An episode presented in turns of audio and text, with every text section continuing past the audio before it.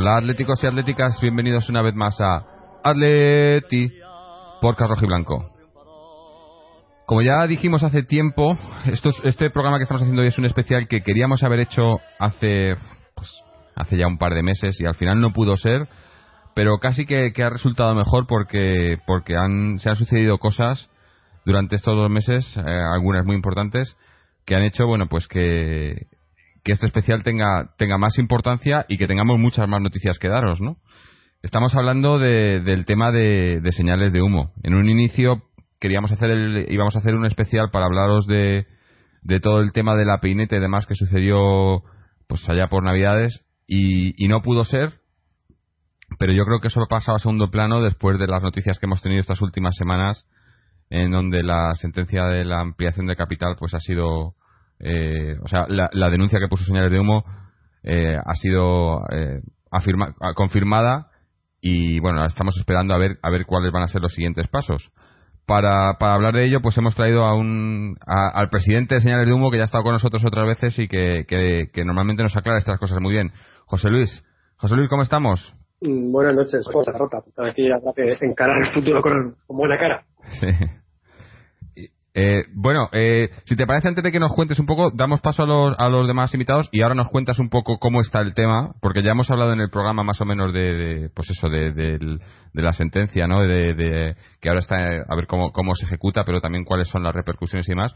Pero hoy están con nosotros también Fernando, Álvaro y Mariano. Eh, bueno, buenas noches a todos. Y José Luis, cuéntanos, a ver, ¿qué ha sido, o sea, sabemos que, que el, eh, apeló el club, la apelación les ha sido eh, rechazada, o sea, se ha aprobado la, la, denuncia que pusisteis a la ampliación de capital del 2003. ¿Y esto, esto qué significa en realidad? Bueno, pues la verdad que es un proceso complejo que arranca el 27 de junio del año 2003, para que nos hagamos una idea, es decir, hace 11 años, y arranca en la Junta de Accionistas que se celebra con carácter perdón, extraordinario para intentar diluir la sentencia condenatoria de la Audiencia Nacional. No sé si recordaréis que en febrero del año 2003 la Audiencia Nacional condena a Jesús Gil, a Jesús Gil y Gil a devolver las acciones del club, las que se había apropiado, 236.000 acciones tenían entre él y Cerezo, ¿no? Por lo tanto, perdían el control del club. En ese momento urden una segunda maniobra que era realizar una ampliación de capital de forma que las acciones que tenían que devolver quedaban en minoría frente a las nuevas acciones que, de las que iban a disponer mediante esta ampliación. Dicha ampliación, además, para más, para más INRI, por así decirlo, la establecen en dos tramos. En un primer tramo canjean deuda, es decir, repiten la misma maniobra con la que se apropiaron del club de forma indebida en el año 92, canjea, canjean deuda que es de, de lo falso que es esto, eh, de deuda de la que de la que canjean forma parte de la estafa de los negritos, es decir, ya en el sumum del despropósito, y luego invitan a todos los accionistas minoritarios, a todos los aficionados en general, pero a los accionistas minoritarios que lo éramos en particular, a participar en una ampliación de capital por aportaciones dinerarias. Es decir, teníamos que poner dinero, unos 50 euros por acción, y para ello pues nos plasma o sea nos, dicen que la situación está bien que el club va tiene mucho futuro y que el que ponga dinero en el club pues, pues bueno que aquello va a ser eh, lo mejor. Y con estas eh, realizan esa ampliación de capital. La audiencia nacional le pone como condición que desembolsen eh, 12 millones de euros es decir lo que no habían suscrito. Eh, esta esta condición no la cumplirían antes de la junta. Y a ella acuden con las acciones que hayan conseguido igual que nosotros para constituir el quórum y para votar. Con lo cual nos encontramos en la Junta con un equilibrio de accionistas entre los minoritarios que íbamos a rechazar la ampliación y los, eh, los mayoritarios que eran ellos, que también desde el punto de vista de acciones bien desembolsadas o bien ajustadas a derecho pues eran también mínimas, parecidas a las nuestras, pero que de repente deciden aportar las acciones por las cuales habían sido condenados y que no estaban desembolsadas ni el principal ni los intereses, porque las acciones permanecen en mora mientras no se desembolse el dinero y los intereses por el tiempo desde el que se tenían que haber desembolsado. Por lo, por lo tanto, siguen igual. Y con esas 236.000 acciones, pues evidentemente ganan el quórum y ganan la Junta y ganan todo y sacan adelante una ampliación que al poco tiempo resultaría en una, situación en dos meses, cerraron un balance y dijeron que aquello se había perdido y, nos hicieron una, una, reducción de capital que ya veremos qué consecuencias.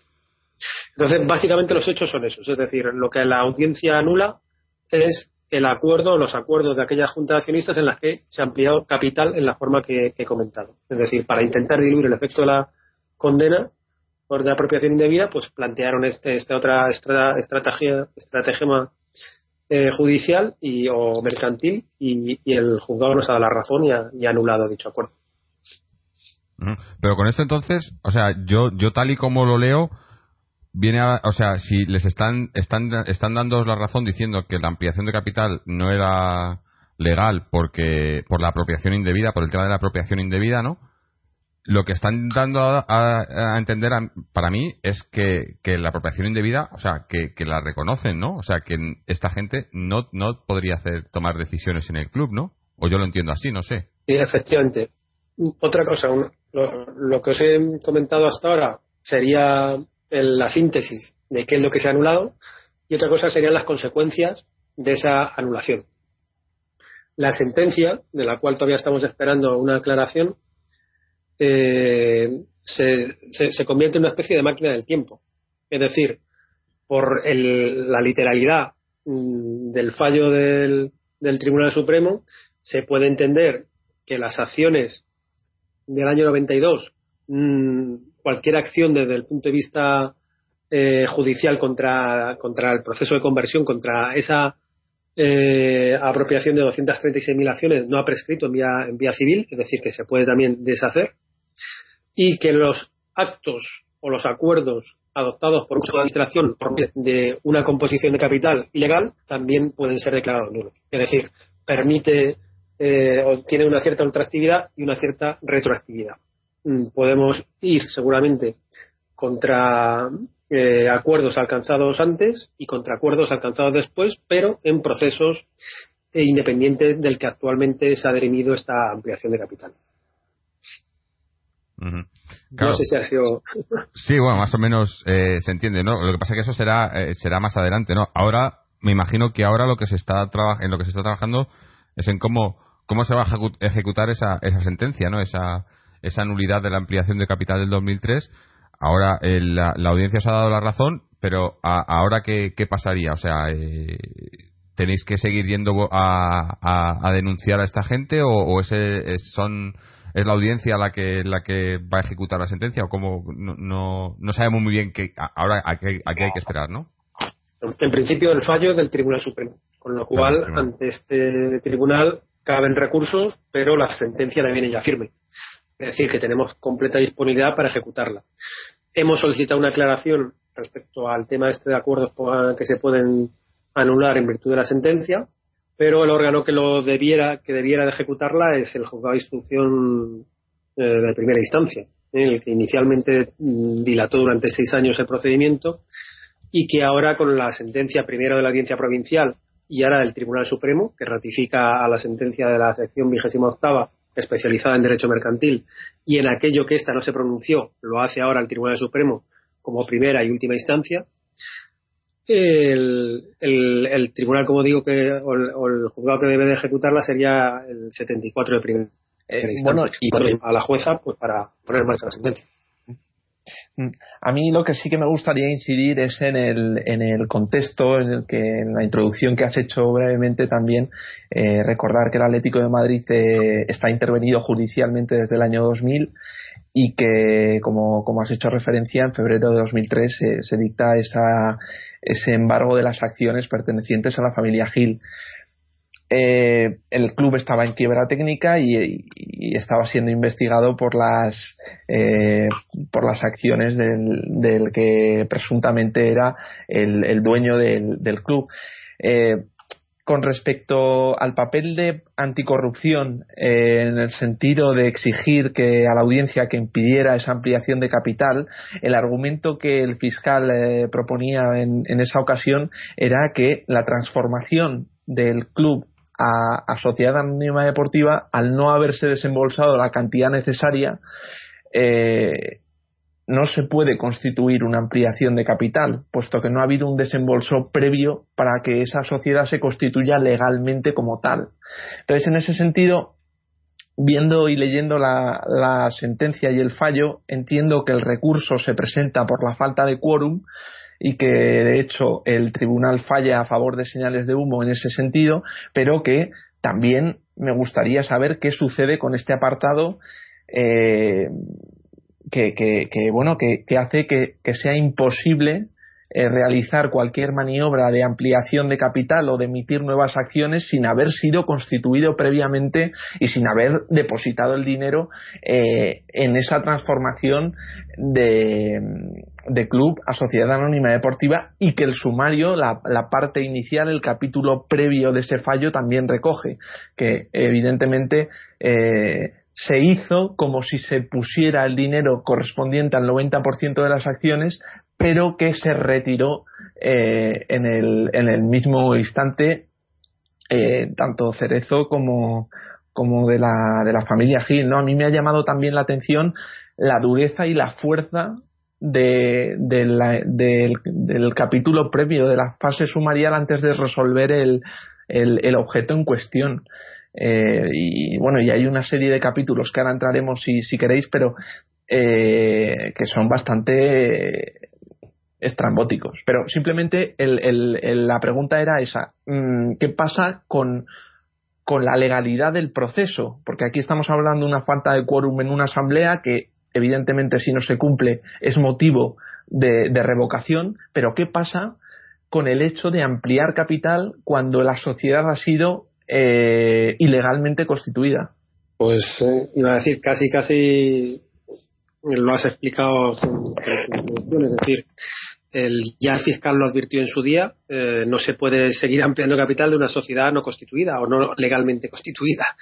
Y así es, es decir, tú no puedes hacer una ampliación por desembolso, por aportaciones dinerarias, si antes no está completamente desembolsado el capital y este sigue sin estar desembolsado a día, a día de hoy y, por lo tanto todas las operaciones de capital puestas en marcha por acuerdo de este Consejo de Administración pues están vamos, no de bien firmes, es decir, son susceptibles de ser anulables con la sentencia en, en la mano.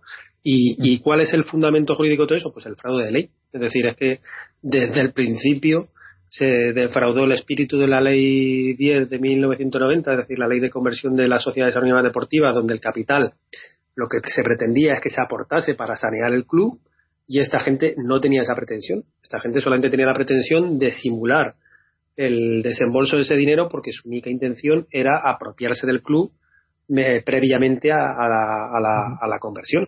Para eso el simular el tema de la deuda, etcétera, etcétera, etcétera, es que, ya en vía penal. abordado y que por lo tanto ahora la sentencia recoge todos esos hechos que ya han sido probados por otras instancias, por ejemplo el Supremo ya lo dio por válido y lo vuelve a plasmar en la sentencia y dice esto es más de lo mismo, estos señores han con, han realizado un fraude de ley, lo llevan realizando desde hace tiempo, resuélvanlo, es lo que lo que dice la sentencia. Es que yo creo que bajo mi punto de vista la gran oportunidad eh, el gran enlace, la gran relación que se establece en el, fallo entre la ampliación de capital y unos hechos previos eh, que, posiblemente desemboquen en, una en, la, en la ampliación, ¿no? Pero, pero evidentemente esa, esa, esa relación que se establece me parece que es la gran oportunidad para para ir más allá y para que el ataque sea más duro y más eh, demoledor, me parece. Creo que en ese sentido no estamos hablando simplemente de, de un detalle, eh, pues eso, una, una formalidad administrativa de, de, de realizar una ampliación de capital, sino que estamos hablando del inicio del inicio de el, la etapa de o la estafa de, de, esta familia Mm, con respecto al Atlético de Madrid. Y ahí me parece que está la gran, la gran, la piedra angular y la gran oportunidad para, para tener alguna esperanza de revertir, si, si fuera posible, la, situación. Sí, efectivamente, la sentencia no, mm, no se basa en, en conceptos de forma.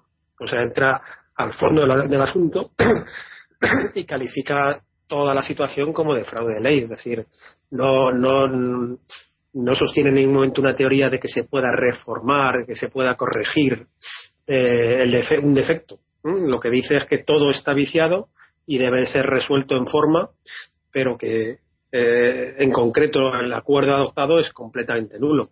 Y además son nulos por el mismo concepto eh, acuerdos previos y acuerdos posteriores. O sea, sí, sí, es como, como bien decís, ataca el sistema nervioso central del, entramado de la familia Gil. Por eso eh, pensamos que en breve tendrán que instrumentar otro tipo de artimaña para intentar eh, sobrevivir dentro de su, de su estafa continuada. Es, esa es la, realidad. Mm. Yo, una cosa que quería, que quería aclarar es, eh, según tengo entendido, eh, independientemente de cuál fuera la, la, manera en la que se ejecuta esto o la manera en la que en la que se anula la, ampliación de capital, incluso si nos volviéramos a, la conversión en sociedad anónima deportiva, eh, me imagino que es también por lo que por lo que este proceso puede tardar un tiempo, es porque según la ley no se puede perjudicar a lo que es la entidad, ¿no? O sea, eh, no van a de repente pues a decir, no, pues es que el dinero que se gastado en esto, el que se gastó en lo otro, eso eso no lo pueden cambiar, ¿no? No pueden hacer eh, revertir los cambios pero sin, sin dañar a la entidad, ¿no? Tiene eh, y me imagino que eso será lo que es complicado o, o no es así. Yo lo entiendo así o creo que lo, he leído así, ¿no? Sí, sí, claro. Obviamente la entidad, la, la supervivencia de la entidad debe de estar garantizada por el interés de los propios accionistas eh, minoritarios y tiene que también estar garantizada a los intereses de aquellas personas que no hayan actuado de buena fe. Desde nuestro punto de vista, todas aquellas acciones que no hayan sido acciones mercantiles, es decir, las que en las que se divide el capital social del club, que no hayan sido contaminadas por, por el interés de la familia Gil y de Cerezo y compañía, pues seguirán siendo legítimas. Es nuestro punto de vista, independientemente de que en el caso de esta ampliación de capital se anulen, pero los que suscribieron acciones en el año 92 poniendo sus 8.300 pesetas y me parece que son 12.480 acciones las que hay en esa situación. Los accionistas a los que les dejaron canjear una, una acción por, por persona de resultas de renovar la ampliación de capital, perdón, la, el abono en una ampliación en el año 2005, si no me equivoco, pues esos también han actuado de, buena fe. También ahora mismo seríamos veintitantos mil accionistas minoritarios los que tenemos legitimidad con, los títulos en la mano. Es así. Al, revés, todo lo que sean acciones suscritas por la familia Gil y, y por Enrique Cerezo mediante estas operaciones, tanto la ampliación ahora anulada como el proceso de suscripción de conversión y de suscripción inicial, como la posterior del año 2004 como consecuencia de esta operación acordeón que, he descrito hace un momento, esas podrían ser o serían o serán anuladas. ¿eh? La cuestión del tiempo, pues eso habrá que verlo, ¿no? Porque ahora con esta sentencia la rotundidad jurídica de la misma hace que algunos juzgados a lo mejor no tiemblen a la hora de dictar, amo, de, de poner en marcha la ejecución, ¿me explico? No es lo mismo tener el aval de dos instancias superiores, como puede ser la Audiencia Provincial, su sección especializada en Derecho Mercantil, como el Tribunal Supremo, eh, diciendo que eso tiene que ser reformado. Bueno, yo creo que leer el fallo te da grandes sorpresas y cuando uno lo hace, pues eh, al final se congratula de ver algunas cosas que, que podrían pasar desapercibido, pero desde luego llaman la atención. Pregunto o, o que alguien, si, puede, me, responda. Es decir, ¿cómo el Atlético de Madrid, cómo el Atlético de Madrid puede recusar a un juez en uno de estos eh, de estas instancias? Pues había un juez que, que tenía que decidía. ¿Cómo el Atlético de Madrid puede recusar a un juez por el hecho de ser socio del Atlético de Madrid, por el hecho de ser aficionado del Atlético de Madrid, por el hecho de acudir al campo con su hijo y llevar la bufanda que rechaza la gestión de estos señores al frente del club.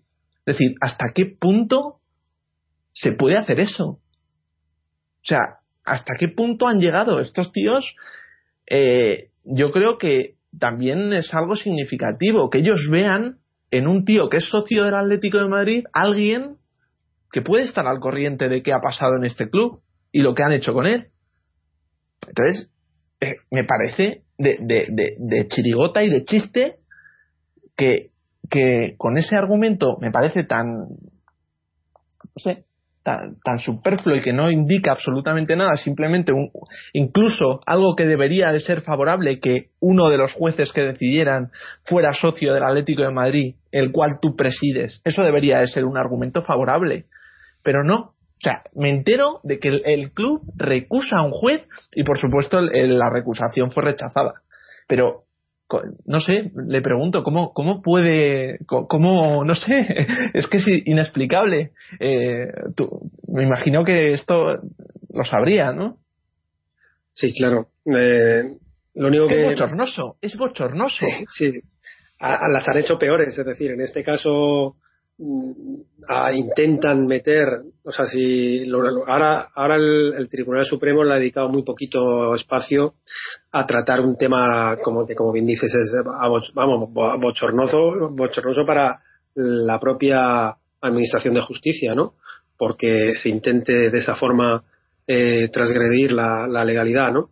Pero los antecedentes de estos sujetos son así, es decir, a nosotros, a, la Asociación Señales de Humo, yo creo que ya son cinco o seis las querellas, denuncias, demandas que han interpuesto, pues desde motivos tan peregrinos como tener un cromo de irureta en la página web, a, poder en la, en la, misma alusiones a sentencias judiciales o a, o a escritos de la Fiscalía, o, por ejemplo, la última querella fue por decir esto mismo a través del informe del famoso bufete Cremade, pues nos pedían 600.000 euros, el cierre de la página web y no sé qué historias más. Es decir, estamos ante la utilización de la justicia para acabar con la justicia. Y eso nos lo encontramos todos los días en la televisión con los temas de corrupción. Es decir, se valen de una justicia garantista para obstaculizarla y esto puede durar años, décadas, lustros sin que se solucione si la justicia no, no, no corta de raíz estas situaciones. ¿no? En este caso, la sentencia yo creo que le dedica el tiempo que merece una cosa tan bochornosa. Es decir, le da medio párrafo al tema y, y no creo que, el señor este Jiménez de Parga, que es el que ha dirigido la, la, la defensa jurídica del club en este caso, esté muy orgulloso de lo que ha hecho, pero es su estilo, es decir, es una persona que siempre le ha gustado malmeter, amedrentar con para que os hagáis una idea, en la última junta de accionistas me amenazaron con, con los impresos de delegación de la junta y presenté uno solo. Presenté el de otro accionista que curiosamente está también personal la causa y decían que si habíamos hecho un firmazo. ¿Me explico? Y que de ahí, bueno, pues poco más o menos que lo que era al hombre este, al, al de Madrid este, como que nos iban a. Yo ya me reía y le dije, mira, si habéis perdido todas las, todas las acciones judiciales que habéis emprendido contra nosotros y, gracias a, vuestro interés en, en amedrentarnos estáis financiando nuestros abogados. Es decir, para pararnos abusivamente a través de las costas podemos, pueden ver resarcido su trabajo y su tiempo, hacer lo que queráis. Pues en este caso es la misma pérdida de tiempo, pues lo único que intentando mancillar el, honor o, la pulcritud jurídica de un tribunal. Y yo creo que como tal se lo han dado el zas en toda la boca que, le dice el Tribunal Supremo. Es así. Yo quería preguntarle a José Luis, buenas noches José Luis, de cómo has visto la reacción de la prensa y de la afición ante este tema. Porque en general la mayoría ha pasado y la afición, unos no se han enterado y otros no se han querido enterar. ¿Cómo valoras ambos temas? Pues lo has resumido igual. igual que lo puedo resumir. Yo, esto no es un tema del Atlético de Madrid en general, a la prensa a los medios de comunicación deportivos no le interesa absolutamente nada. Ahora mismo eh, decidieron que el, único interés en este país eh, debía de centrarse en el Madrid y, bueno, por, por buscarle un rival en el Barcelona. Y desde entonces todo lo que no sea el Madrid y el Barcelona no tiene espacio en los medios deportivos. Y respecto a la prensa generalista, pues en este caso es un tema que igualmente viene salpicada por la parte deportiva, no por la parte de corrupción, que es realmente lo que, lo que viene al caso, ¿no? Es decir, estamos hablando del paradigma de la corrupción en España, de Jesús Gil y Gil, el hombre que tenía cátedra de corrupción, eh, vamos a, decir, ganada a pulso. Es decir, es que este hombre enseñó a todos cómo digan de corromper el urbanismo de una ciudad. Es decir, mm, solamente se ha disuelto hasta ahora un ayuntamiento en el Reino de España, que es el de Marbella, y fue por la etapa del gilismo allí, ¿no? Entonces, esta sentencia que realmente viene a decir, pues bueno, este señor robó todo lo que tiene, lo robó, lo robó en Marbella, lo robó en, en el Atlético de Madrid y tampoco ha tenido ese hueco dentro de los medios generalistas. ¿Por qué? Bueno, pues a lo mejor hay que tras, eh, vamos, hay que intentar traducir a, a, otro tipo de situaciones el por qué. A lo mejor hay alguna responsabilidad que se nos escapa dentro de, de, los partidos políticos. Es decir, a lo mejor habrá que seguir investigando por qué Cerezo y, y Gil pueden seguir ahí en el machito, en el palco del Atlético Madrid, después de todas las que han liado, ¿no? Entonces, eh, a lo mejor por ahí los medios de comunicación pues todavía no lo tienen muy claro, ¿no? El caso es que sí, que no se le ha dado una difusión que, creemos que merecía. También el momento deportivo no era adecuado, porque ahora mismo el Atleti, por suerte para todos, estamos viviendo unos años pues realmente afortunados, los que los últimos años estamos ganando mucho más títulos que, por ejemplo, nuestro vecino de, arriba y tal. No, no tenemos nada que envidiar a, nadie de hace dos o tres años, desde que precisamente la afición se puso a exigir lo que, lo que necesitaba este club, que era el, plantarse en el campo como siempre lo había hecho, sin, sin ningún tipo de, de vamos a decir, de, de complejos hacia el Madrid o el Barcelona y ahora mismo la parte deportiva está funcionando y por lo tanto pues tampoco eh, parecía muy importante por nuestra parte el, mover mucho el asunto ¿no? entonces ha tenido el recorrido mediático que ha tenido y como pensamos que jurídicamente todavía va a dar algún pie algún paso más pues quizá más adelante sea el momento de difundirla con mayor medida puesto que va a hacer falta el apoyo de, de toda la gente, de toda la afición de la LED, si se quiere recuperar el club para, para la afición y echar de una vez a, la familia Gil en los próximos años.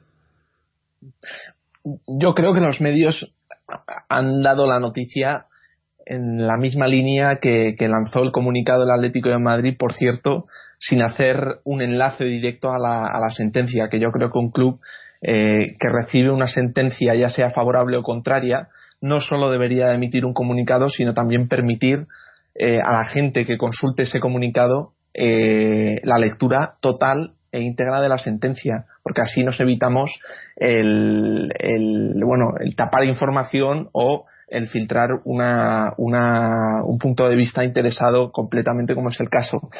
Llama también la atención que los medios de comunicación, sobre todo últimamente, es verdad que se están dando pasos hacia la transparencia y hacia la limpieza en todo lo que es gestión de, administración pública o de, cualquier otro tipo de, de bueno de, dominio también en el terreno del deporte. Mm, me parece bien que un presidente de un club de fútbol por haber mentido eh, se vea obligado a dimitir por haber hecho mm, eh, para haber defraudado Hacienda tenga que pagar y llama la atención que el Atlético de Madrid en este sentido eh, estando a estas alturas sea el único reducto que queda eh, donde el que la ha hecho todavía no la ha pagado es decir unos tíos que no han puesto un duro y, se han hecho con el control eh, gratuito de, de, un club que antes pertenecía a mucha gente, pues hombre, llama mucho la atención. Yo, vamos a ver, entiendo que las penas prescriban. Entiendo, lo puedo entender. Si la justicia va lenta, entiendo que la condena prescriba. Lo que no entiendo es el tema de eh, las acciones, que son un, eh, un elemento que, del cual se han apoderado gratuitamente y que encima no han pagado, porque si, si dices, vale, que no paguen, pero que devuelvan las acciones o que paguen y se las queden, pero en el trullo. ¿Me entiendes? Entonces, yo creo que también, bueno, eh, en, el sentido de Fernando, el, tema mediático, la, prensa lo que ha hecho es decir, eh, copia lo que dice el Atlético de Madrid y pégalo. Eh, y la gente se encuentra en los periódicos o en las radios las sentencias sobre los acuerdos de la ampliación de capital. Eso es un, es un tema farragoso. La gente no se interesa por una ampliación de capital. Dirán, va, pues eso, pues que se les habrá pasado, no sé. No, hay que explicar las cosas, hay que hacer pedagogía, hay que esclarecer estos temas, ¿no? Y, evidentemente no podemos contar con la, con la prensa ni con los medios de comunicación para hacer este ejercicio de pedagogía que el, aficionado del Atlético de Madrid tiene derecho a, a, a, que se le ofrezca, ¿no? Y en ese sentido, claro, Mm, no podemos pretender que todo el mundo pues eh, se, lea no sé cuántas eh, páginas tiene el fallo pero son 25 o 30 de, con un vocabulario y un lenguaje jurídico que, es difícil de, bueno de, leerse no pero pero sí que yo creo que mm, el ejercicio de explicar de transmitir y tal eso eh, señales de humo cómo se está organizando en, este sentido no o mm, eh, cómo, está llevando la tarea de comunicación, de, explicar, eh, pues eso, bien las cosas y llamar a las cosas por su nombre. Sí, bueno, la asociación ahora mismo está centrada en la parte técnica de, la sentencia, es decir, en, en poder eh, poner en marcha su ejecución. Y entendemos que, dadas las circunstancias actuales, mm, no, no tenemos acceso a la masa social del club. En su día disponíamos incluso de un medio de comunicación a pie del estadio porque teníamos un periódico de distribución gratuita precisamente cuando lanzamos esta esta necesidad de cambio en la estrategia deportiva. Eh, estamos hablando del año 2010. Hay un momento clave que es aquel partido contra el Gijón, donde la afición estalla. Ese día se repartió el último eh, periódico de señales de humo con un cómic de ocho páginas donde se explicaba todo lo que había ocurrido y tal y, la gente lo cogió con, con auténtico eh, entusiasmo en el sentido de que eh, ese mismo partido ya se, se produjo un, giro importante que a, la postre resultaría decisorio puesto que la gente empezó a exigir el Atlético de toda la vida, ¿no? Y que luego al comienzo de la temporada siguiente llegó la manifestación esta con el Día del Santander, etcétera, que la gente dejó también muy a las claras de que había que dar un cambio total de rumbo en, cómo se estaban haciendo las cosas, empezó a, pedir la llegada de Simeone, etcétera, etcétera, ¿no? O Luis Aragonés eran los dos nombres que sonaban, los únicos dos nombres que sonaban en el estadio, ¿no? Simeone y, Luis Aragonés, que, en paz en paz descanse. Entonces, esa, esa afición ahora mismo, llegar a ellos es muy complicado. Por los medios de comunicación tradicionales no es posible. Entonces nos queda Internet, ¿no? en este caso la labor que, que hacen eh, medios como el vuestro, pues, y hay muchas más posibilidades, salvo que de la mano de otro episodio jurídico quepa la posibilidad de volver a saltar los grandes medios de comunicación, ya sea televisión, radio o, o los medios generalistas, ¿no? Porque ya digo que desde el punto de vista de los medios deportivos sería muy difícil el buscar cabida, sobre todo a estas alturas de la temporada.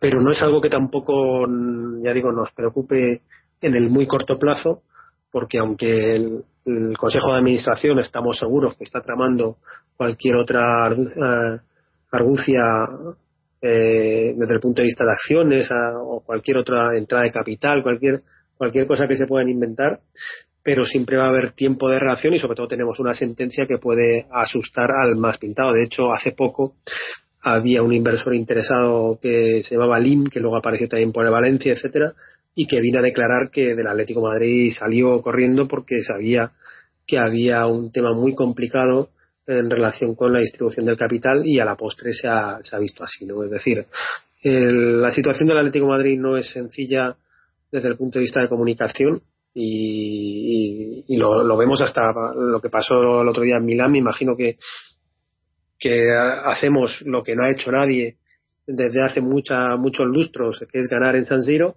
y seguramente que, que seríamos, seguiríamos siendo la página 8 de, los diarios deportivos. Eh, y esto, estas cosas ocurren, ¿no? Es decir, el Atlético Madrid y, y ya no quiero hablar del Villarreal o del Bilbao, de la Real Sociedad, pues no tienen el espacio que debieran de tener en los medios de comunicación. Y en el caso del Atleti, que convive con el Real Madrid, pues es que es, cero, ¿no? Entonces, bueno, los medios de comunicación ahora creemos que tendremos, que habrá que rediseñar la estrategia y, basarse en el vis a vis, en el WhatsApp, en el Twitter, en, las redes sociales que le queramos poner, en, los blogs, en, todo, eh, en todo lo que, lo que se nos ocurra como medios alternativos a esto, a esto, medios de comunicación tradicionales. Yo otra cosa que quería que quería comentar es el tema de obviamente de la, desinformación que ha intentado que ha intentado eh, implementar el, club, ¿no? O sea, en el momento que salió la sentencia o, que se confirmó que eh, que la ampliación de capital eh, había sido fraudulenta, salieron diciendo, bueno, pues como que, iban a colaborar, pero que, los artífices, lo primero, intentaron directamente cambiar el, tono de, de, todo, toda la noticia para, para decir que, que todo el, eh, el, plano deportivo que estamos también, bueno, también está mejor que de lo que hemos estado en muchos años y demás, y que era todo gracias a ellos y que, o sea, echándose flores ellos mismos, yo creo, para, para intentar también un poco cambiar ese, ¿no? Que, que la gente no, no, no daban la noticia, pero sin dar la noticia, ¿no? Y, y yo lo que quiero también es que, que quede claro, ¿no? Que, que todo esto, eh, como siempre, ¿no? Y me imagino que, que José Luis a enseñarles os, os, os costará bastante esto, es que quede claro que lo que estáis haciendo es defender al club y, al club y que vais contra la familia Gil y Cerezo porque siempre hacen esta mm, ya lo hemos dicho aquí muchas veces no pero no me canso de repetirlo siempre hacen esta eh, eh, crean ese binomio no de que ellos son el club y el club son ellos y el que va contra ellos va contra el club y va contra el Atlético no y, más o menos a mí lo que me da a entender eh, la, nota de prensa que sacaron era como que, eso que la sentencia o lo que había lo, que lo que había denunciado señales de humo que iba contra el club no y que no, nos preocupéis que ya estamos aquí nosotros para salvar al club. Y es precisamente todo lo contrario no o sea el club y, y, el Atlético de Madrid como, como entidad es lo que estáis intentando salvar y hay que hacer esa diferencia entre entre lo que las, las acciones o acciones me refiero no no a acciones del club sino lo que han hecho esta, estos dos personajes y lo que y lo que es y lo que es el, el, Club Atlético de Madrid no que son dos entidades diferentes o sea son una por un lado está la entidad por otro están estos particulares que se han intentado apropiar de la entidad ilegalmente demostrado y, sentenciado y hay que dejarlo muy claro no porque parece que, que mucha gente tampoco se pese a que lo repetimos como esta gente eh, el club a nombre a nombre particular de estos dos cada vez que salen diciéndolo lo vuelven a mezclar todo, pues parece que hay un poco de, confusión con, no mucha gente está confundida, ¿no? Y piensa, bueno, ya están aquí estos de señales aquí que van a, cargarse al club, ¿no? Y, ni mucho menos, ¿no? bueno, yo pienso que, que se ha hecho un trabajo ya de muchos años, de muchos años y un trabajo yo creo que bastante riguroso, no solamente a nivel de la media de comunicación, sino sobre todo eh, dentro de la afición del Atlético Madrid, que hoy en día te diría que un porcentaje mínimo de aficionados del Atlético Madrid se fiarían de, la familia Gil y de Cerezo. Es decir, basta con que pase cualquier cosa, se acerque a, a, cualquier sitio para que, para que la gente le recrimine. O sea, ahora mismo la situación deportiva hace que el aficionado piense en otra cosa, ¿no? Pero eh, siempre se ve con recelo cualquier decisión que toman, saben que lo hacen con la cartera en la mano, pensando siempre en cuál es su propio interés, etcétera, etcétera, y que cualquier eh, fallo que pueda tener ahora mismo el club es debido a ellos, no al último al que se le va a echar la culpa es a los jugadores, al entrenador o a cualquier otro estamento del que se quieran servir. Ahora mismo eh, el, tema deportivo está solucionado, pero toda la gente es consciente de que detrás está una familia Gil que es una, banda de, o sea, no, no, no, no tienen ahora mismo ningún crédito entre la afición. Esa labor se ha hecho. Y respecto a la labor de oponerse a al acceso que ellos tienen a los medios de comunicación, pues no depende tampoco de, de, nosotros porque no tenemos esa capacidad. Es decir, no, no podemos en modo alguno eh, contrarrestar eh, a su departamento de comunicación al que le dedican mucho dinero y, muchos recursos. Nosotros no podemos llegar a marca y, decirle que, oiga, ¿por qué no nos saca nuestra contestación? No, ya nuestra. Pues bueno, esa es una cuestión con la que ya digo que tenemos que convivir. Y es verdad que a lo mejor generan confusión y parece que encima lo hacen todo a, favor del club. Bueno, yo creo que en definitiva los aficionados mm, desligan muy mucho lo que es el Atlético de Madrid de lo que es la familia Gil. Ya todo el mundo está muy cansado de la familia Gil y aunque ellos hagan ese esfuerzo y ahora se quieran vestir la burra, con el tiempo eh, se darán, vamos, todo el mundo se da cuenta de que, de que no tiene nada que ver el club con, con ellos. Es decir, su, su intención puede ser esa, pero el resultado que consiguen debe ser más bien pobre. Es decir, convencerán a alguien, pero no es como antes que convencían a casi todos. Antes el 90% de la gente pensaba que Jesús Gil pues había salvado el club. Hoy en día yo creo que el 90% de la, de la gente sabe que Jesús Gil era un ladrón, delincuente, que su hijo es un ladrón, es un delincuente, Miguel Ángel, que Enrique Cerezo es otro ladrón y que por lo tanto pues estamos en manos de ladrones. Eh, aguantaremos por lo que aguantemos. Fíjense, también señor del Nido ha intentado recoger firmas y apoyos dentro del fútbol español para evitar su ingreso en prisión por robar el ayuntamiento de Marbella de la mano de que era pues el lugarteniente de Jesús Gil y como no era este hombre era abogado de Jesús Gil es decir presumía de que Jesús Gil no había entrado en la cárcel mientras él la había defendido. Para que nos hagamos una idea de qué sujeto es. Eh, yo creo que ahora mismo el fútbol español en general la sociedad española ya sabe distinguir lo que es la corrupción de lo que no es la corrupción. Otra cosa es que que, no pueda cambiarlo, ¿no?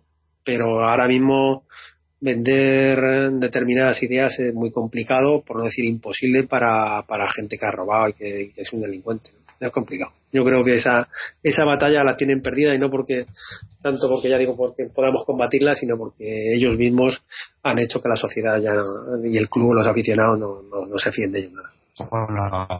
Eh, buenas noches, José Luis. Eh, yo quería eh, yo quería hacerte primero una pregunta, eh, más que nada porque es eh, algo que he leído en otros foros, de, no en señales precisamente, pero sí en otros foros como Colchonero y en otro foro, no me acuerdo exactamente ahora mismo cuál, que había algún usuario que, que daba como una explicación a la, a la sentencia que hemos, que hemos recibido eh, quitándole pues la importancia que, que yo creo que bueno que que señales le está dando no que, eh, como viniendo bueno prácticamente básicamente daban a entender que esta sentencia lo único que, iba a hacer es que eh, de hecho el club iba a tener que devolver el dinero eh, que supuestamente la ampliación de capital por compensación de créditos eh, pues ahora mismo estaba anulada exactamente en esa parte. Entonces como prácticamente la mayoría de esos créditos compensados con acciones eh, pertenecían a esta gente casi mismo se habían reconocido que eso también habría que decirlo y que habría que investigarlo eh, pues básicamente al anular esta la sentencia este, esta ampliación de capital pues lo que quedaba es que el Atlético Madrid realmente eh, le debía ese, ese importe eh, por, por, esa compensación a, esa gente. Que luego también habría que calcular cuánto realmente es el importe, porque esto se hizo antes de la operación acordeón, de las cuales pasaron las acciones de 50 pesetas cada acción a 8 acciones, ya que habría que ver ahora cuánto valía. Y a, y a propósito de eso, muchos decían eh, de estos usuarios que incluso esto podría conllevar a, la, a, que el Atlético Madrid podría entrar en, en, una eh, situación de, de, suspensión de pagos o de, de cuasi quiebra o de algún tipo de esta situación eh, eh problemática a nivel a nivel de estructura financiera eh, precisamente porque el capital eh, social sería inferior a unos tipos de ratio de valores y por lo tanto eh, estaría en situación que incluso podría traer muchos más problemas al Atlético de Madrid. Yo considero que, que no es así precisamente por eso, porque la ampliación de capital posterior que se realizó a través de la operación acordeón eh, lo que hace es que el porcentaje total de, número de acciones eh, que eh, efectivamente ha anulado esta ampliación de capital pues no es no llega o por lo menos el, el, total de ese importe no llega a, como para provocar una tensión financiera como, como la que están comentando esta gente. Primero hacerte una pregunta y luego intentaría por resumir todo esto que hemos estado hablando durante esta hora, que básicamente esta sentencia lo que viene a reconocer es eh, que esa ampliación de capital eh, se anula, sobre todo eh, entiendo que son sobre todo las acciones de compensadas por créditos, que da pie a que las ampliaciones de capital posteriores también puedan ser anuladas en tanto en cuanto sean las acciones eh, adquiridas en mala fe, por decirlo de alguna manera, que son las de esta gente, Y lo que sí que me gustaría saber es si las acciones del 92, incluso aunque se hubieran, creo que, esta, eh, que se desembolsaron meses después de la ampliación de capital, esta que está así anulada, esas acciones también estarían sujetas a anulación. Es que no sé si te he oído comentarlo al principio, se me ha pasado, pero las acciones del 92 que adquirieron esta gente de forma ya eh, fraudulenta también podrían considerarse que podrían ser anulables o, o, que a raíz de esta sentencia son, están anuladas de facto. Sí, a, priori eh, de la interpretación de la sentencia, que de hecho existe un, un de derecho mercantil que no sé si dirige un doctor del Águila o una cosa así, es que no me sé bien el nombre, pero parece ser un, mercantilista de reconocido prestigio, por lo menos seguimiento. Eh, se utiliza una figura eh, jurídica que es el, orden público que hace que no prescriban las acciones contra eh, la ampliación o la conversión inicial, ¿no? de, precisamente alegando este fraude de ley. Por lo tanto, en base a esta sentencia, pero en general conocido todo el proceso de conversión y ampliación y vida mercantil de esta sociedad anónima deportiva, eh, es perfectamente anulable el proceso, o sea, la ampliación del año 92 o, o, la suscripción del año 92 o la conversión del año 92, por lo menos en lo que no afecte a accionistas de buena fe, ¿vale? Por lo tanto, eso es seguro, eh, es anulable, no es perseguible y lo único que debe hacerse dentro del procedimiento específico para ello. Es decir, este procedimiento que se ha puesto en marcha no afecta directamente, es decir, de su ejecución, de la ejecución de esta anulación de acuerdo societario, no se puede eh, eh, anular la conversión. Pero, en base a los mismos argumentos jurídicos con esta sentencia de la y debido al, rigor jurídico, a la fortaleza jurídica de los argumentos dados por el Tribunal Supremo y la Audiencia Provincial, su sección especializada en Derecho Mercantil, dichos argumentos, como digo, son muy sólidos para que el propio juzgado de primera instancia que recibiese ese procedimiento pudiera actuar de forma más o menos rápida en contra de ese proceso de conversión. Y lo mismo respecto ampliaciones posteriores a esta de 2003 o a esta de 2003 que se anulan. Eh, respecto a la otra cuestión de si puede peligrar la vida social del, Club Atlético Madrid, es decir, su, su, marcha como empresa mercantil en funcionamiento, pues de todo punto no más peligrada por la pésima gestión de esta familia que por cualquier eh, situación jurídica en la que se encuentre consecuencia de esta sentencia. Es decir, si ponemos encima de la mesa todo el dinero, el dineral, estamos hablando de decenas de millones de euros que adeuda la familia Gil al Atlético de Madrid, es decir, no es, no es que el Atlético de Madrid le deba a la familia Gil, es que la familia Gil y Enrique Cerezo le deben dinero al Atlético de Madrid. ¿eh? Y estamos hablando de decenas de millones de euros cuyo destino ha quedado eh, tapado por la gestión de este Consejo de Administración. Esta famosa patada hacia adelante de la Ciudad Deportiva de Alcorcón, de la venta del Vicente Calderón que iba a solucionar la deuda, de la peineta, todo eso, lo único que han intentado ha sido tapar la, la realidad del, de la situación del Atlético de Madrid. Con lo cual, si algo tiene que hacer eh, la justicia al dar amparo a unos accionistas minoritarios es proteger su inversión, con lo cual contra esa inversión no van a ir. Los accionistas eh, al fin y al cabo lo han puesto el dinero de buena fe y la marcha de la mercantil pues estará igualmente garantizada. Evidentemente la situación será compleja, compleja de gestionar, pero, pero al contrario, es decir, cualquier eh, atisbo de, de intentar poner en, encima de la mesa la posible causa de disolución como un mal asociado a esta sentencia, pues no es, no es esperable. Es decir, si, se incurriese en una, causa, de disolución, pues afrontaría mediante los procesos que están estipulados en la ley para resolverla. Y así de sencillo. Tengan en cuenta que lo único que se hace es traspasar dentro del balance una partida a otra, con su complejidad, por los cambios que ha habido por ampliaciones y, reducciones de capital, pero el club no queda, no, es que desaparezca ese dinero, habrá que ver ahora de quién es y por qué los señores de la familia Gil no, no ha puesto ese dinero en las arcas del club y muy al contrario se lo han llevado.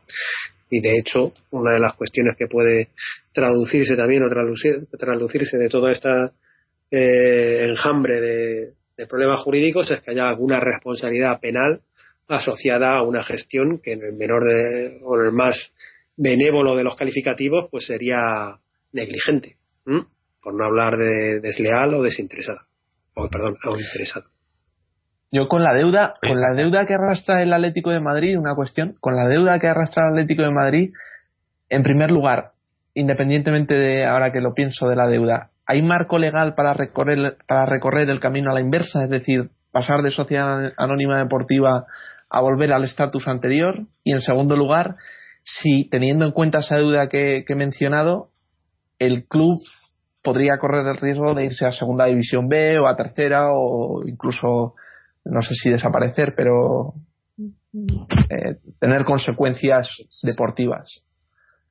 pues una de las dos preguntas yo diría que no el tema de la conversión o reconversión del club o de la sociedad anónima deportiva en club tiene un obstáculo legal que es la ley 10 de 1990. Pero ahora mismo, o desde hace tres años, casi cuatro, se viene trabajando con los grupos políticos del, del Parlamento en la reforma de la ley del deporte. Y esa ley del deporte ya afirma que será voluntaria la forma jurídica adoptada por un club eh, deportivo. Puede ser club deportivo, puede ser sociedad deportiva, pero no haber un imperativo, ¿vale?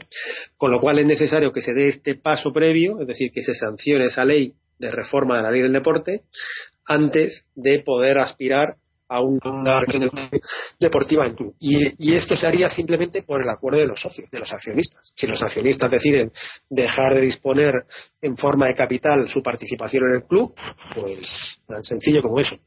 Lo único que necesitaríamos es este paso previo, puesto que actualmente se obliga a los clubes ya no existe esa posibilidad del patrimonio positivo, etcétera, porque si no el Mirandés y todos estos equipos que vienen muy saneados desde divisiones inferiores no habrían tenido la obligación de tenerse que convertir en sociedad deportiva. ¿Me explico? Por lo tanto, eh, la, reconversión es posible, pero es necesaria esta reforma de la ley del deporte que creemos eh, que va a ser sancionada a lo largo de esta legislatura. Pero no tenemos la, la seguridad se viene haciendo desde hace mucho un trabajo muy importante. Emilio, a través de, de FASFE y eh, eh Salva, desde presidente de la presidencia del, de la federación, viene haciendo un trabajo en el Congreso de los Diputados con todos los grupos políticos para dejar claro que los aficionados de, los clubes pueden ser perfectamente los dueños del mismo, no solamente el patrimonio sentimental, sino de, del club, de, la, de su vida social, ¿no? Y yo creo que la UEFA está empujando en el sentido adecuado y impulsando este tipo de movimientos a través de, de FSE, de la Federación Europea de, Aficionados, y por lo tanto se está haciendo un trabajo para ese cambio legislativo. Y la otra cuestión de un descenso, descenso administrativo, pues volvemos a lo mismo. Es decir, eh, antes de, de, abocarse a esa situación, me imagino que, que habría medidas dentro de la legalidad vigente para atajarla. Eh, no hemos visto todavía bajar a ningún equipo eh, por descenso administrativo en los últimos años y han entrado en concurso de acreedores más de la mitad. ¿Me explico? O si han bajado, habrá sido uno o dos casos. Malo ha de ser que al Atlético de Madrid vaya a tocar precisamente la China. ¿no? Como era aquello de que si tú le debes un millón al banco, el problema lo tienes tú, si le debes mil millones, el problema lo tiene el banco. Pues la deuda del Atlético de Madrid es grande que el problema lo tendrán los demás. Nosotros Pero le parece, ¿le parece un buen negocio?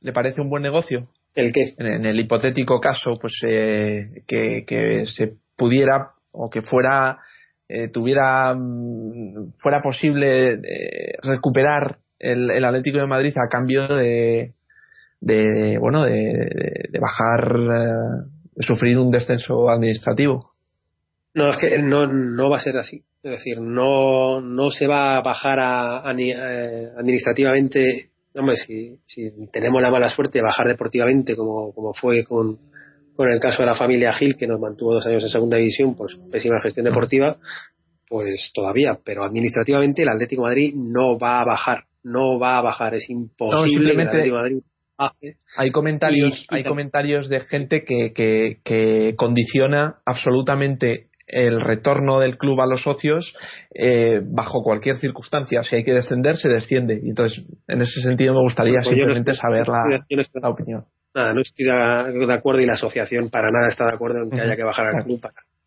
Me parece, nos parece que es una situación que, que no tiene lugar, no tiene cabida en ningún planteamiento eh, riguroso porque porque no, porque no, no, no es lógico pensar. De hecho, nosotros no hemos intentado ninguna revolución, lo que hemos intentado ha sido oponernos en derecho y para ello llevamos muchos años haciendo un trabajo enorme para conseguir que, que al, final, al final el club pueda volver a sus socios. El, el Atlético Madrid vuelva a la afición rojiblanca, pero no, no en ningún momento se, se nos ha pasado por la cabeza ese descenso administrativo como la vía para ejecutarlo. Ya digo, mucho nos dolió esos dos añitos en el infierno, producto de, de tanto de tanto llevar el canto a la fuente con, con, la gestión de la familia Gil como para encima hablar de un descenso administrativo. No, no, radicalmente no. Y ya digo, ni lo veo en el futuro ni lo barajamos.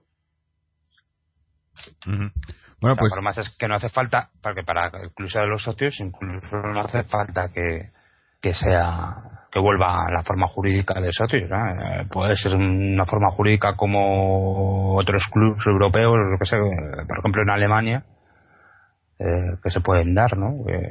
es una estructura del 50% más uno, donde la mayoría absoluta la tienen pues asociaciones de una asociación de, de los aficionados. Eh, aunque eso ya sería otro, debate no de modelos de, sociedades deportivas o administrativas etcétera.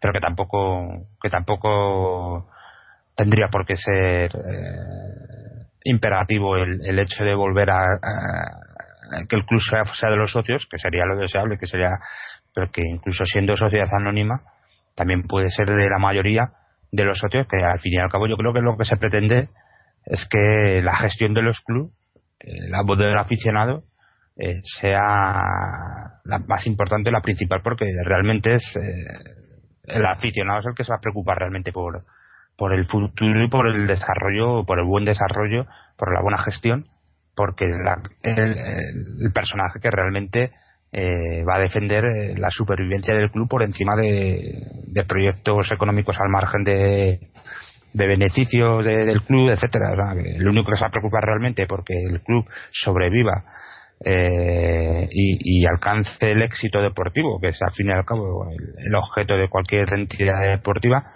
es el aficionado. ¿no? Aquí entra, por ejemplo, hemos estado hablando ahora Ah, eh, eh, en off que habíamos escuchado que un grupo catarí estaría interesado en entrar. Pues un grupo catarí a lo mejor está interesado en entrar aquí en el Atleti, pero esa gente no viene aquí, si invierte o se haga, no viene aquí a porque sean aficionados del Atleti, vienen aquí pues para invertir un dinero y, y después ganarlo. Entonces eso, eh, su decisión de invertir ese dinero lo harán en función de lo que puedan sacar y eso les importará muy poco eh, sea como sea eh, eh, lo que puedan obtener. Es decir, si esa base de comprar un jugador y venderlo al año siguiente porque se revalorice, perjudicando un proyecto deportivo a medio o largo plazo, pues lo harán, porque para eso van a poner su dinero. En cambio, una asociación o, sea, un club deportivo, sea en la forma jurídica que sea, que esté dominada la gestión por sus socios, eh,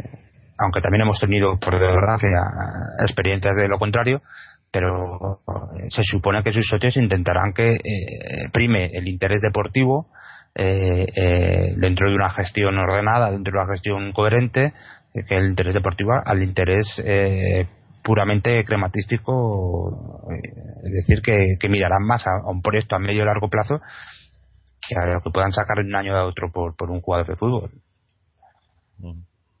Bueno, yo creo que en, líneas generales han quedado más o menos eh, eh, aclaradas todas las dudas que teníamos en cuanto a, lo que significaba o lo que o, por qué se ha dado todo todo este tema de, la sentencia de la ampliación de capital y demás. Y, yo creo que ya para ir para ir terminando José Luis eh, mi pregunta sería ahora qué no o sea qué, qué, es el siguiente paso o, cuánto va a haber que esperar para para que esta sentencia pues se haga realidad, ¿no? O sea, para que para que se vean los productos de, esto que estáis haciendo.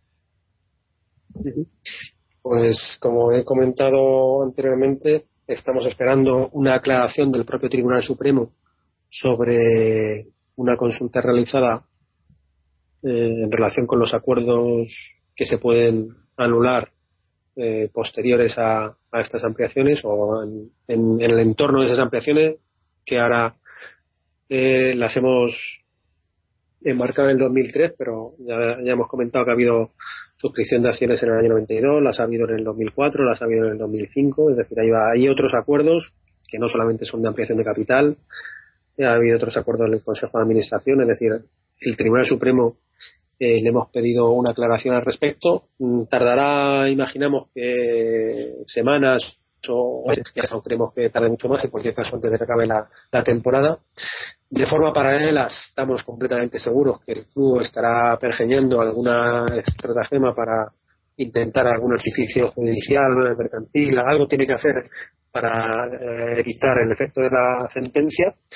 Y, y, mientras tanto, nosotros estamos trabajando en otras en otros impulsos jurídicos que, vamos a tener la, la, la observación o la prudencia de desde el momento mantener un poco a la margen de o sea no no no, no hacerlos públicos desde el punto de vista de, de por dónde van a ir los tiros pero ya digo esperar al Tribunal Supremo esperar los movimientos de de la familia Gil para intentar mantenerse en, su sillón y, mientras tanto pues ya digo ir dando martillado queremos que en el corto plazo pues también van a dar alguna alegría al aficionado del Atlético Madrid que piense que la familia Gil ya debe ser una página del pasado del club ojalá ojalá sea así eh, bueno pues yo creo que ya con esto ya digo queda todo más o menos aclarado y ahora estaremos todos eh, pendientes a ver de de cuándo, bueno,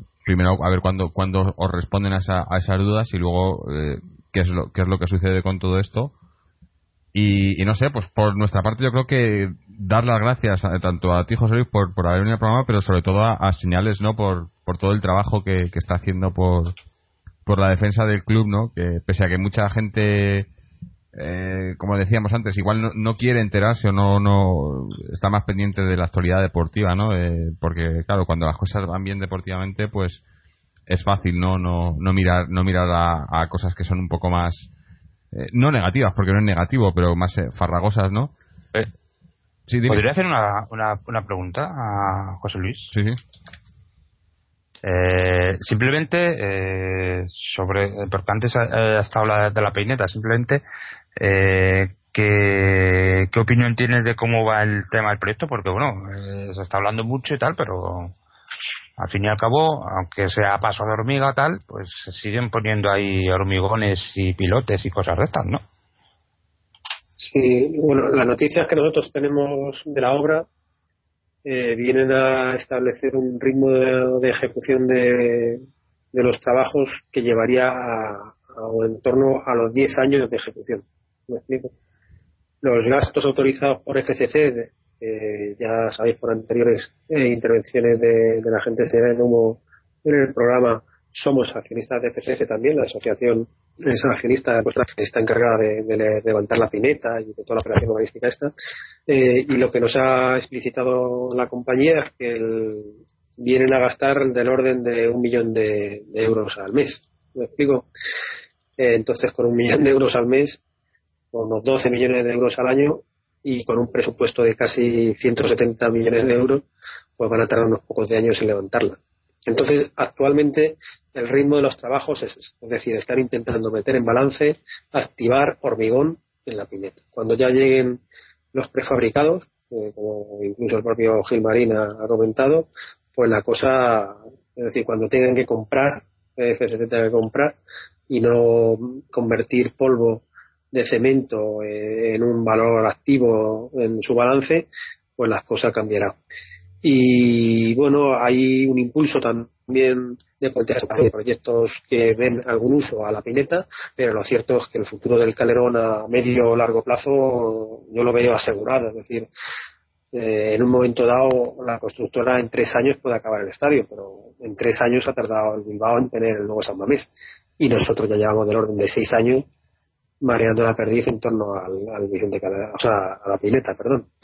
Eh, la situación de la venta de pisos es la que es, con lo cual la posibilidad de, de hacer plusvalías en, en la MAO, en el solar de la MAO, pues son un poco inciertas. Es verdad que es muy posible que empecemos a ver algún tipo de promoción inmobiliaria en el Vicente Calderón, o sea, en, el solar de la MAO, eh, y depende de la marcha de la venta de pisos, pues se podría dar otro ritmo a la, a la vivienda, o sea, perdón, a, la construcción de la pineta.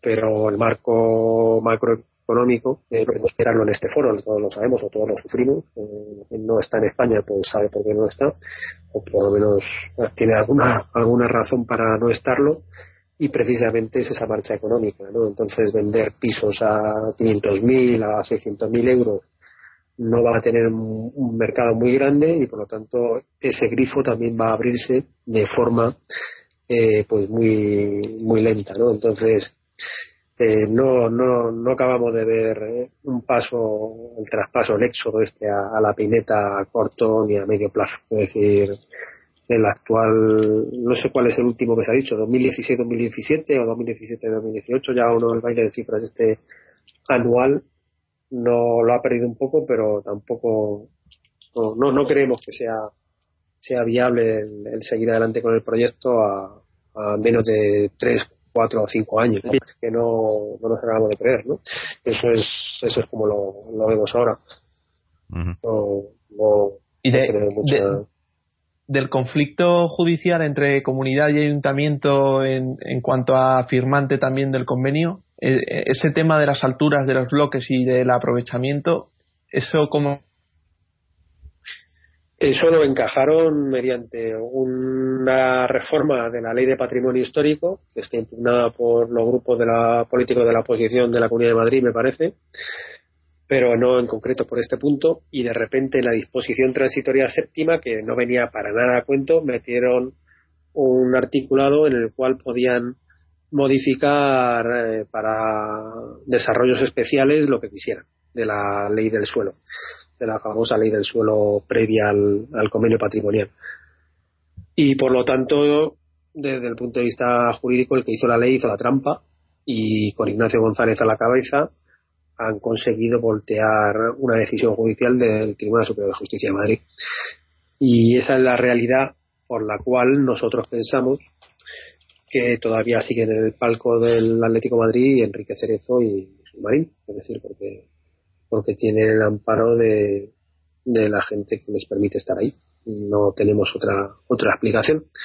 Y, ya decimos que, eso lo han podido solucionar desde el punto de vista jurídico y vamos a ver qué otras posibilidades se vislumbran en el futuro una vez que el tema de la pineta no hemos querido eh, recurrirlo o hemos pensado que no, no era necesario recurrirlo. Y perdonar que, voy a hacer un inciso para acordarnos ahora del área jurídica de la asociación Señales de Humo y de otros colaboradores a los que voy a intentar recordar, pues la sentencia que ahora mismo se ha anulado fue puesta en pie por don Enrique Sánchez de León. Él fue el abogado que, que la puso en marcha, el cual se dio, se dio la venia a Borja Camilleri, el cual se dio la venia a Antonio Perea y el cual se ha visto acompañado por Fran Esteve y por Jesús Martínez. Lo digo porque a veces soy duro con, con el área jurídica, ya lo digo a título personal, porque no, no llevo muy bien el, dicho este que tienen de que no, no presentamos las cosas mañana porque, porque hoy es el último día para hacerlo.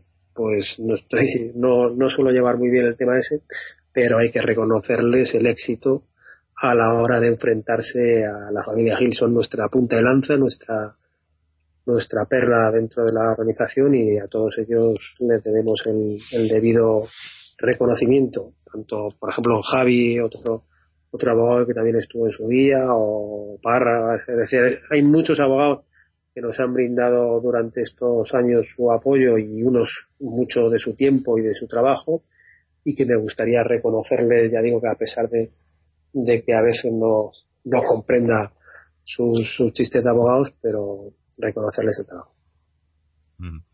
Bueno, pues yo creo que, con esto vamos a terminar. No queremos robarte más tiempo, ¿no? Y además, como ya digo, creo que ha quedado todo más o menos explicado lo que de momento se puede explicar. Eh, esto prácticamente como cada, cada vez que te tenemos en el programa, no es un, un bueno, hasta aquí contamos y a ver para el siguiente si tenemos más noticias, ¿no? Así que bueno, eso, darte las gracias, dar las gracias a, toda la gente de, señales, y como ha dicho también al apartado jurídico en especial en este caso, ¿no? Y obviamente dar las gracias a los colaboradores Fernando, Mariano y Álvaro y a todos los que nos están escuchando, ¿no? No sé si tienes alguna nota más antes para, para despedirnos o, nos despedimos ya. Pues que me gustaría ganar al Real Madrid el fin de semana que viene. Y me gustaría ganar al Real Madrid por muchas cosas, pero sobre todo por, por todos los aficionados del Atlético de Madrid que durante años y años y años hemos tenido que soportar las tonterías de nuestros vecinos con vecinos y, y demás amiguetes del fútbol y, y, que hemos visto que no es tan difícil acercarse al Real Madrid con un poquito de sentido común. Ahora bien, tenemos que saber que somos el Atlético Madrid, que nunca en nuestra historia nos ha sido fácil enfrentarnos a nuestro rival, aunque sea el Vicente Galerón, apretar mucho ese día, eh, la afición del Atlético Madrid y conseguir sacar como sea una victoria para poder recuperar la, la posición de liderato que creo que, que, esta temporada nos estamos mereciendo. A la larga, las ligas las acaba ganando el mejor equipo, no la, no la mejor colección o la mayor colección de cromo. Y este año el equipo que tiene, o perdón, el club que tiene el mejor equipo es el Atlético Madrid. Esperemos que el fin de semana que viene lo demostremos ante el Real Madrid porque tengo muchísimas ganas de disfrutar de una victoria como hace lustros o décadas no lo hacemos los atléticos en el Vicente Calderón. A ver, a ver, ojalá, ojalá se cumpla. Va a estar difícil, pero, pero bueno, yo creo que todos, todos pensamos más o menos igual. Pues nada, lo dicho, muchas gracias. Gracias también a todos los que nos escucháis. Recordaros que podéis eh, pasaros por nuestra página web www.atleticontreses.com donde podéis escuchar este programa y todos los anteriores, suscribiros al podcast a través de iTunes, RSS o iBox o seguirnos en las redes sociales en, en Facebook o en Twitter. Y bueno, pues ya digo, eh, gracias a todos, gracias sobre todo a, Señales, a José Luis y esperemos que, que, eso, que tengamos noticias, más noticias positivas en el tema judicial en breve y que, y que la batalla que yo creo que, que está, está, está durando mucho, pero, pero la vais ganando, la vamos ganando la afición, ¿no? y al final la acabaremos ganando. Así que nada, muchas gracias y como siempre, ¡Aleti!